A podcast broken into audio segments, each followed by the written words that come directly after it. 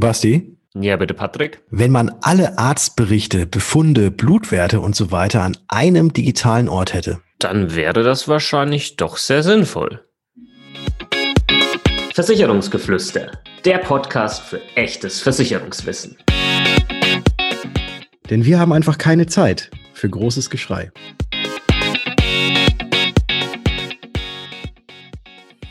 Hallo und herzlich willkommen in einer neuen Folge des Versicherungsgeflüster Podcasts. Mein Name ist Bastian von Versicherung mit Kopf und natürlich auch heute wieder mit dabei der Patrick von Was ist Versicherung? Servus Patrick, grüß dich. Grüß dich Basti und hallo liebe Zuhörerinnen. Wir sprechen heute mal über eine digitale Krankenakte beziehungsweise eine elektronische Patientenakte, kurz auch EPA, ähm, geschrieben. EPA, EPA, EPA kenne ich noch aus dem Film von den Simpsons. Weiß nicht, wer von euch das äh, auch gesehen hat. Da ist auf einmal der Großvater ausgerastet und hat sich am Boden gewälzt und hat überall immer EPA gerufen. Und EPA war auch da die Abkürzung für, ähm, ja, ich glaube, ich glaube, das war die äh, Umweltschutzbehörde, die dann diese ganz riesen Glocke über äh, Springfield gesetzt hat. Das war auch EPA. Aber damit hat das jetzt eigentlich gar nichts zu tun. Das ist mir gerade nur spontan eingefallen. Ja, das äh, habe ich gemerkt. ähm, ja, und diese EPA, diese elektronische Patientenakte, die gibt's jetzt quasi für gesetzlich Krankenversicherte. Um genau zu sein, eigentlich schon seit dem 1. Januar 2021. Seitdem können alle gesetzlich Versicherten eine elektronische Patientenakte bei ihrer Krankenkasse erhalten.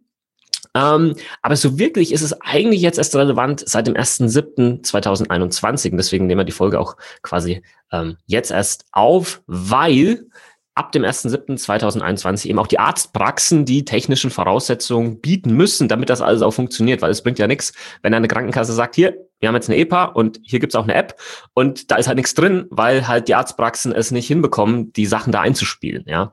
Und ähm, deswegen war das wahrscheinlich auch so das erste Halbjahr gar nicht mal so wirklich relevant für die meisten, weil ich lehne mich jetzt mal aus dem Fenster und vielleicht kriegt man einen kleinen Shitstorm dann auf Instagram, aber ähm, soweit ich weiß, ist die IT in Arztpraxen vergleichbar mit der IT äh, bei Versicherungsunternehmen. Ja, die ist halt noch MS-DOS, ja, Windows 95 Style.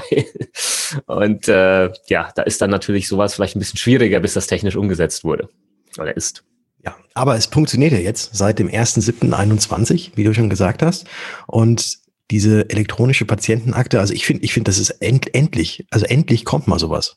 Das äh, finde ich wirklich einen, einen sehr, sehr guten Schritt. Und jetzt fragen sich wahrscheinlich der ein oder andere, ja, was, was bringt das denn? Wo, wozu brauche ich das Ganze denn? Und da kann eigentlich dazu gesagt sein, elektronische Patientenakte ist super, weil es dir enorm viel Zeit ersparen kann. Wenn du bei einem Arzt bist und der dich vielleicht überweist irgendwo anders hin oder wenn du vor irgendwann mal eine Diagnose gestellt bekommen hattest und gehst jetzt zu einem neuen Arzt, der natürlich darüber nichts weiß, der müsste sich dann ja im Vorfeld oder während der Behandlung müsste er sich ja dann erstmal die Patientenakte, also deine Patientenakte von dem vorherigen Arzt anfordern und kommen lassen. Und das kostet natürlich Zeit und im schlimmsten Falle ist es nicht eben in fünf Minuten gemacht, sondern, wie du schon gesagt hast, Basti, mit der Elektronik und so weiter, auch in Patienten, äh, in, in Arztpraxen zum Beispiel, könnte das dann vielleicht auch ein bisschen länger dauern oder es klappt halt nicht. Und so hast du quasi die Möglichkeit, auf deinem Smartphone, auf deinem Tablet sämtliche Unterlagen, die irgendwelche Ärzte mal über dich gespeichert haben und äh, gesammelt haben, alle dort komplett zusammengefasst zu haben. Und wenn du dann zum Arzt gehst, der dich vielleicht noch nicht kennt, äh, dem kannst du dann da das Ganze auslesen lassen, beziehungsweise kannst du das Ganze zeigen. Und so ähm, weiß halt der Arzt auch, was Sache ist. Genau, und wir werden jetzt einfach jetzt im Verlauf der Folge, keine Sorge, die wird nicht super lang, aber wir werden noch ein paar wichtige Fragen einfach beantworten. Ja, warum braucht man das überhaupt? Ähm, was kann die EPA überhaupt alles? Ähm, wie kommen da Dokumente rein? Und äh, wer kann überhaupt zugreifen auf die Daten? Ja, ist das sicher? Und was ist vielleicht noch so in Zukunft geplant mit der elektronischen äh, Patientenakte? Also fangen wir mal hm, vielleicht vorne an. Ähm, warum braucht man das überhaupt? Ich würde jetzt mal einen super egoistischen Grund anführen in meiner Funktion oder in der Funktion meiner Firma als Versicherungsmakler. Wenn wir bei uns Beratungen haben für Berufsunfähigkeitsversicherung oder private Krankenversicherung, dann ist, sage ich jetzt mal, in 90 Prozent der Fälle ist einfach nötig, dass die äh, Kunden Informationen anfordern von der Krankenkasse oder von den Ärzten bezüglich der Gesundheits- bzw. Krankenhistorie.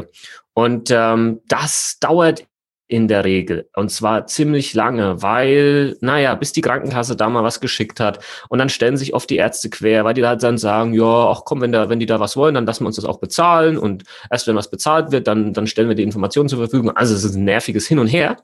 Und ja, wenn man das jetzt aber alles mal digital in der App hat, dann kann man da einfach reingucken und hat all diese Informationen direkt schon da drin und spart sich Wochen. Also wirklich Wochen. Das ist nicht übertrieben. Man spart sich Wochen. Ähm, und dann kann einfach der Abschluss einer BU oder PKV viel, viel effizienter und mit äh, viel weniger abgestorbenen Nervenzellen äh, erfolgen, ja, auf beiden Seiten, auf Seiten des Kunden und auch auf Seiten des Beraters. Also das finde ich ist ein ganz, ganz großer Vorteil und der ergibt sich eben einfach aus dieser zentralen Stelle, wo diese Informationen dann vorhanden sind. Ich glaube, das ist der große Benefit. Zentral hast du diese Informationen dann an einer Stelle und kannst, wann immer diese nötig sind, darauf zugreifen. Vielleicht noch ein Beispiel, Patrick, dann hast du vielleicht auch noch die eine oder andere Idee, warum das so sinnvoll ist. Ähm, ich glaube, ein Problem ist halt einfach diese, diese Informations, mh, hm, ich nenne das jetzt mal ein Informationsleck was öfters mal besteht, wenn man halt zu verschiedenen Ärzten geht, wo dann der eine nicht weiß, was hat der andere jetzt gemacht und wo liegt jetzt eigentlich dieser Arztbrief. Ja, der wird halt immer zum Hausarzt geschickt, aber irgendwie halt auch nicht immer. Und dann ist man mal umgezogen und dann liegt das da und weiß der Geier, ja. Und ähm, dann, wenn halt manche Behandlungen doppelt gemacht, dann verursacht das doppelte Kosten, dann wird das doppelt abgerechnet. Ja, und dann nehmen wir das jetzt mal halt, oder rechnen wir das mal hoch auf Millionen äh, gesetzlich Krankenversicherte. Da kommt dann natürlich schon mal, glaube ich, was zusammen, was äh, abgerechnet wird was vielleicht hätte gar nicht abgerechnet werden sollen. Und das wirkt sich auf die Kosten der Krankenkassen aus und dann vielleicht perspektivisch auch auf den Krankenkassenbeitrag, der dadurch weiter steigt. Also das ist natürlich jetzt viel Wenn und Aber, aber ich glaube, das ist nicht zu weit aus der Luft gegriffen. Das ist einfach Daten zentral. Jeder weiß, was hat der andere gemacht und das kann auch perspektivisch viele, viele, viele Kosten und zusätzliche Behandlungen oder sonstiges überflüssig machen. Da hast du definitiv recht. Und in dieser EPA, da werden jetzt erstmal oder können jetzt erstmal tatsächlich nur diese Arztbefunde gespeichert werden, aber auch so Medikationspläne zum Beispiel und auch wenn Blutwerte, äh, Blutwerte eingetragen werden und so weiter. Das kann man machen. Ähm, und ab dem Jahr 2022 sollen dann auch das Ganze noch so ein bisschen erweitert werden und zwar eventuell auch um den Impfausweis oder einen Mutterpass oder auch diese U-Untersuchung für die Kinder, aber auch das Zahnarzt-Bonusheft das äh, wird dann auch damit integriert werden können, äh, so dass man quasi alles das, was man irgendwie mal mit dem Arzt zu tun hat, wirklich ähm, übersichtlich in einer App sozusagen zur Verfügung stehen hat. Und jetzt kommt die alles entscheidende Frage, die ich jetzt an dich weitergebe, Basti. Wie sieht's denn aus, ähm, wenn ich jetzt zum Arzt gehe und habe diesen EPA? Und ich gebe dem Arzt jetzt irgendwie mein Handy, beziehungsweise ich gebe ihm einen Link, weil er kann jetzt nicht einfach so zugreifen, man muss natürlich erstmal zustimmen. Ähm, kann der Arzt denn dann tatsächlich alles daraus lesen, was ihn vielleicht auch gar nichts angeht? Oder kann ich da, ähm, ich nehme die Frage eigentlich, die Antwortschätzung quasi vorweg, oder kann ich da auch wirklich nur bestimmen, was der Arzt sehen soll? Ja, also jein. Ähm, nach meinem Verständnis ist es zum einen so, natürlich musst du immer vorher zustimmen, beispielsweise durch die Eingabe einer PIN dann in der Praxis, wo du eine personalisierte PIN hast. Und erst dann kann der Arzt auf die EPA zugreifen. Ja, das hat dann auch nicht mit nichts mehr unbedingt mit der App auf deinem Smartphone zu tun, die du von deiner Krankenkasse bekommen hast. Das ist vielleicht auch nochmal ganz wichtig. Es gibt nicht diese eine zentrale EPA-App, die sich jeder runterlädt, sondern jede Krankenkasse hat hier selbst eine. Zumindest ist es aktuell so. Ähm, ja, und dann, wenn du das freigegeben hast, dann kann der Arzt da drauf schauen und sieht diese Informationen. Perspektivisch soll es dann auch möglich sein, dass man gezielt einzelne ähm, Befunde, Dokumente, wie auch immer, die da drin sind, dann einzelnen Ärzten, Therapeuten, wie auch immer zur Verfügung stellen kann. Und ähm, man hat auch die Möglichkeit, auch selbst Dokumente hochzuladen, die man jetzt vielleicht. Das wollte ich gerade noch anfügen. Okay. Genau, das, das, das ist halt auch noch was. Ähm, wir müssen davon ausgehen, oder auch du als Zuhörer, Zuhörerin musst jetzt davon ausgehen, dass die Technik wahrscheinlich noch nicht zu 100 Prozent so funktionieren wird, dass alles digital hier eingespielt wird in deine elektronische Patientenakte.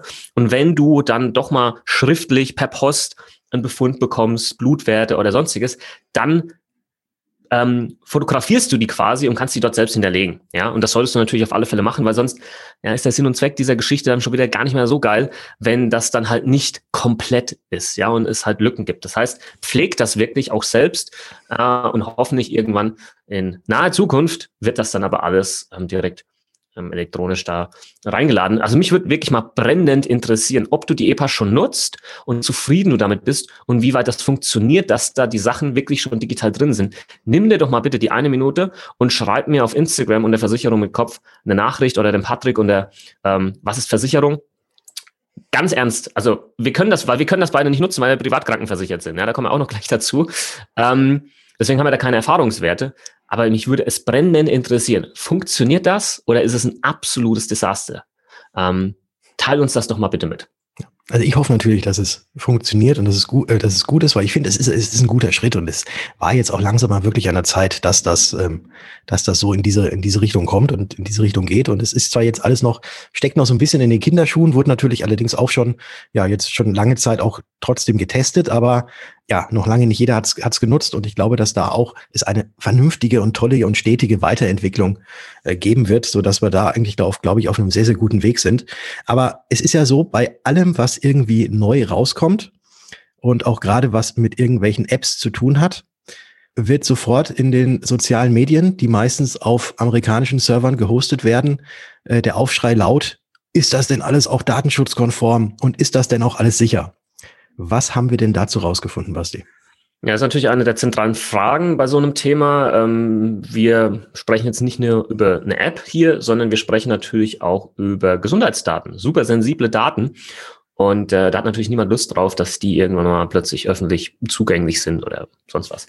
Und ähm, hier zitieren wir einfach mal von der Seite des Bundesgesundheitsministeriums, ähm, die hier Folgendes geschrieben haben auf die Frage, ob die Daten in der EPA sicher sind. Und zwar werden die Daten dort verschlüsselt abgelegt. Niemand außer eben du selbst als Versicherter äh, und diejenigen, die dazu berechtigt wurden, haben darauf Zugriff und können die Inhalte lesen. Die Krankenkasse kann das auch nicht. Ja, das war auch mal ganz interessant. Und der Zugriff auf die elektronische Patientenakte erfolgt über eine sogenannte oder über die sogenannte Telematik-Infrastruktur, ein sicheres in sich geschlossenes Netz. Ich bin jetzt zu wenig IT informiert, als dass ich jetzt erklären könnte, was ähm, die Telematikinfrastruktur ist. Aber wichtig ist, glaube ich, es ist ein sicheres, in sich geschlossenes Netz. Auch hier gern mal Feedback geben. Ja, vielleicht haben wir ein paar IT-Experten unter, unter unseren Zuhörern, wie ihr das einschätzt. Würde mich auch mal interessieren oder uns. Ja, äh, unbedingt. Und mich interessiert es auch, weil, wie du es vorhin schon angedeutet hast, Basti, wir beiden sind ja privatkrankenversichert und haben jetzt ja leider noch nicht die Möglichkeit, eine EPA zu nutzen, weil es ja momentan nur für gesetzlich Krankenversicherte, die in einer gesetzlichen Krankenkasse sind, machbar ist.